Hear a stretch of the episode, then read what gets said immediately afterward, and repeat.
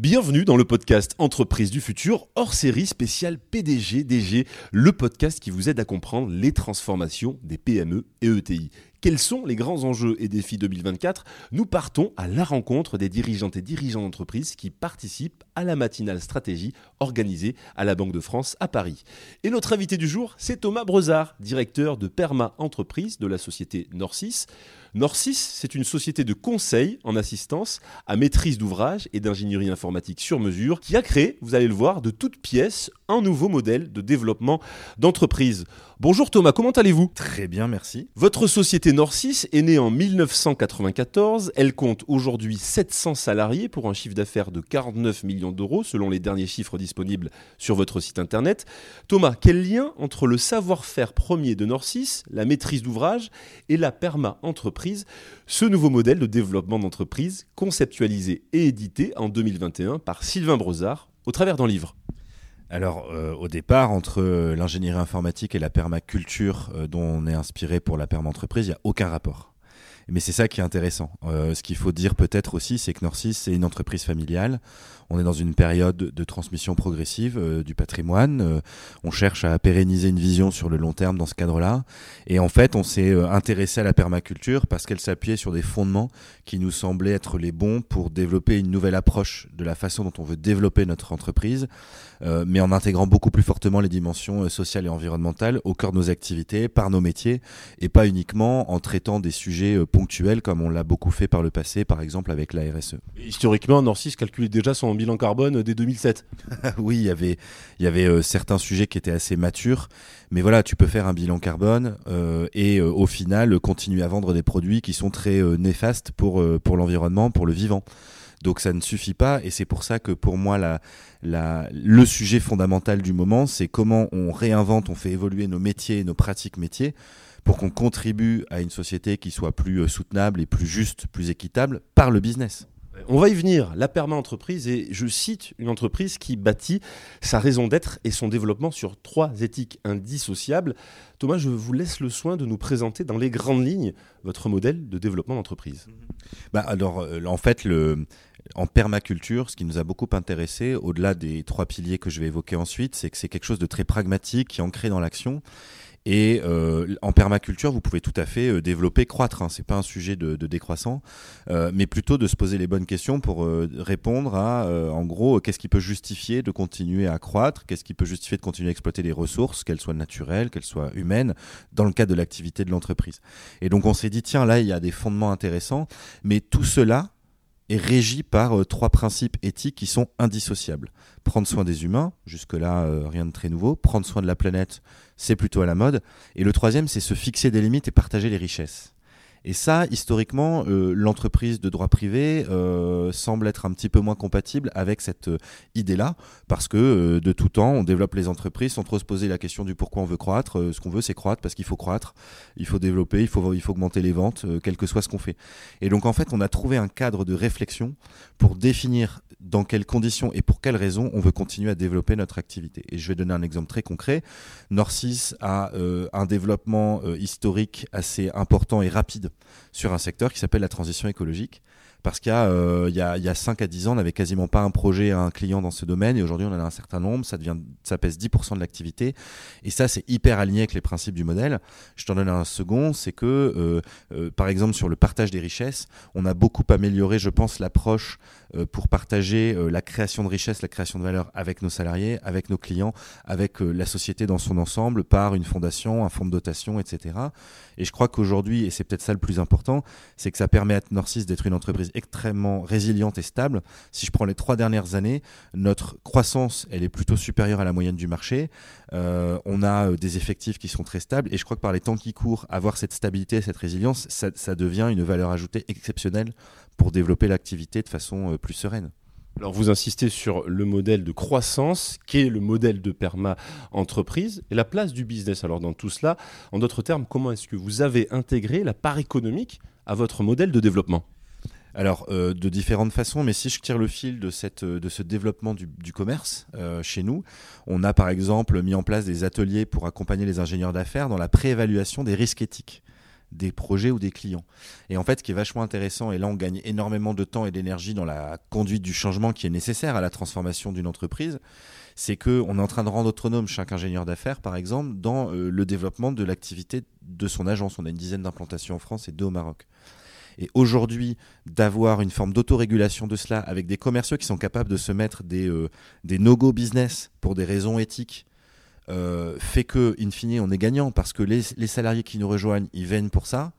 Donc on lance pas des projets qui sont complètement dissonants. Donc on s'évite des embêtements sur le management, euh, la fidélisation. On est aujourd'hui beaucoup plus attractif et on a des gens qui arrivent aux entretiens avec le livre de la perma qu'on a écrit plutôt que de demander toujours plus d'argent. Et ça, ça a aussi une valeur. Donc le développement du business, en fait, c'est au cœur du modèle et c'est pour moi la, la, meilleure innovation finalement qu'on ait apportée. C'est qu'en RSE notamment, encore une fois, on pouvait faire plein de belles choses, mais finalement assez peu concerner le business dans la réflexion, alors que là, c'est le, finalement, c'est le point de départ de la réflexion. Et après, on s'interroge sur comment on travaille, euh, mettre de l'éco-conception, euh, trouver des modes de travail de plus en plus euh, flexibles pour chaque personne, chaque individu, presque travail à la carte. Tout ça, c'est inspiré du modèle permacole et c'est ce qui amène, je pense, beaucoup de richesse. Finalement, le plus intéressant dans tout ça, c'est de dire une entreprise d'informatique qui s'intéresse à la permaculture, ça n'a aucun sens au départ. Mais finalement, le fait qu'on se soit autorisé à explorer ça a peut-être généré ce qui est aujourd'hui à mon sens, euh, la plus euh, l'innovation majeure de l'histoire de l'entreprise. Un modèle qui connaît un, franc succès, 10 000 ouvrages déjà vendus et, distribués, 200 entreprises qui elles aussi ont déjà expérimenté euh, votre modèle. Et je suis certain que ce podcast suscitera la curiosité de nos dirigeantes et, dirigeants membres de l'entreprise du futur. Votre modèle, il propose des outils structurants pour opérer des, des trajectoires nouvelles. C'est ce que l'on a compris au travers de votre témoignage. Comment Thomas peut-on transformer concrètement grâce à votre modèle? Et je suis certain que là aussi, ça va donner des idées à celles et ceux qui nous écoutent. Bah, la, transformation, moi j'en entends énormément parler en ce moment et en fait toutes les entreprises ont besoin de s'engager dans une forme de transition ou de transformation parce qu'il y a des chaînes de valeur qui euh, se distendent, parce qu'il y a des contextes géopolitiques, sanitaires qui ont mis à mal énormément de modèles d'affaires. Donc comment on relocalise, euh, comment on travaille plus en écosystème local, en partenariat avec nos fournisseurs, nos clients, pour cesser d'être dans des relations uniquement euh, liées au prix, etc. finalement tout ça, ou comment on innove dans nos produits et nos services pour davantage répondre aux besoins de notre époque, toutes ces entreprises se posent ces questions-là. Donc la transition, la transfo, elle est partout. Euh, je disais euh, les trois principes éthiques, il y a se fixer des limites. Bah, nous, on en a fixé une qui est très claire, c'est qu'en en fait, avec ça, on aurait pu faire un business. Moi, je viens du conseil RSE, donc euh, c'était une parfaite continuité.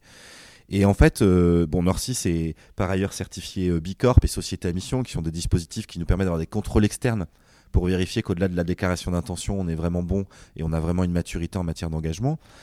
Mais on a fait un choix qui est que, bah, en fait, on va pas faire un business avec ça. C'est pour ça qu'on a décidé d'écrire un livre qu'a écrit donc mon père et dedans, il y a mis une méthode. Et ça, c'est très singulier. Je pense qu'il y a assez peu de livres, d'ouvrages sur la transformation durable, les nouveaux modèles, qui vous met carrément la méthode clé en main pour y aller. Et donc, euh, aujourd'hui, on a, on a des partenariats avec des écosystèmes d'entreprises, de PME, de TI, qui font, qui ont, je sais de façon certaine qu'il y a plus de 200 entreprises qui ont expérimenté le modèle. La réalité, c'est qu'il y a 10 000 lecteurs du livre. On en a vendu 10 000 enfin l'éditeur en a vendu 10 000. Donc euh, ça veut dire qu'il y a euh, bien plus que 200 entreprises qui se sont inspirées de tout ou partie de tout ça, des outils que l'on propose pour faire évoluer leur entreprise euh, dans le sens qui semble être le plus juste au regard des enjeux de notre époque. Et, je, et je, réitère qu'aujourd'hui, il y a de plus en plus de preuves que l'engagement sociétal d'une entreprise, son engagement environnemental, son engagement pour l'inclusion, la diversité, le partage de la richesse, tous ces il y a de plus en plus d'exemples qui montrent que qu'on est de plus en plus gagnant en tant qu'entreprise en termes de stabilité, de croissance, de pérennité, de rentabilité. Norcis en est un exemple, mais il y en a bien d'autres. Donc je crois que les entreprises les dirigeantes et dirigeants qui écouteront ce podcast ont tout à gagner à s'intéresser à ces nouveaux modèles. Pourquoi pas la perma-entreprise, mais pour le coup, je vais être euh, collectif. Il y a d'autres propositions. Simplement, s'ils veulent être autonomes pour le faire, ils ont la méthode dans le livre parce que nous, on a fait ce choix de dire on va pas développer un business avec ça. Ce sera notre façon de contribuer à l'intérêt général de façon beaucoup plus vaste que par le business. Alors Thomas, vous disiez que la transformation était partout. On est réunis ici à la Banque de France pour parler stratégie spéciale PDG DG. Quelle est pour vous la grande priorité? On en donne une, la grande priorité de transformation pour les PME ETI pour l'année suivante en 2024. Une, c'est forcément difficile euh, de, d'y répondre, mais euh, je pense qu'avec notamment l'arrivée de ce qu'on appelle la CSRD, qui est la nouvelle norme européenne qui va imposer aux entreprises de plus de 500 salariés et de 50 millions de chiffres d'affaires de euh, publier des indicateurs extra-financiers euh, sociaux, environnementaux, de gouvernance, mais aussi de travailler sur euh, qu'est-ce qui, euh, au niveau de l'entreprise, peut avoir un impact sur sa performance financière et en quoi l'entreprise a un impact social et environnemental, positif comme négatif. Tout ça va, va être un enjeu très fort parce que les entreprises vont être obligées de structurer davantage leur stratégie d'engagement sociétal à travers ça. Et donc, un des enjeux pour moi, ça va être de se mettre dans le bain, pour ne pas dire en conformité, mais j'aime peu cette idée de conformité parce que pour moi, elle suggère une forme de nivellement par le bas, alors que tout ça est d'une richesse richesse inouïe. Et, je, réitère, euh, aujourd'hui, chez Norcis et ailleurs, on constate des gains d'attractivité, de fidélisation. On a des perspectives business nouvelles qu'on n'aurait peut-être pas identifiées sans ces nouvelles approches. Donc, euh, pour moi, leur enjeu, c'est de réussir à se saisir de façon profonde euh, de ce que peut être l'engagement sociétal de leur entreprise, parce que je pense que dans les 2-3 ans qui viennent, elles vont gagner avec ça. En avant 2024, avec beaucoup d'enthousiasme, d'énergie, bien sûr, et aussi de conviction? Bah, Alors, euh, de conviction, euh, certainement, mais surtout de de constat qu'il il n'y a jamais eu autant urgence et donc il n'y a jamais eu autant potentiel pour vraiment engager ces transformations.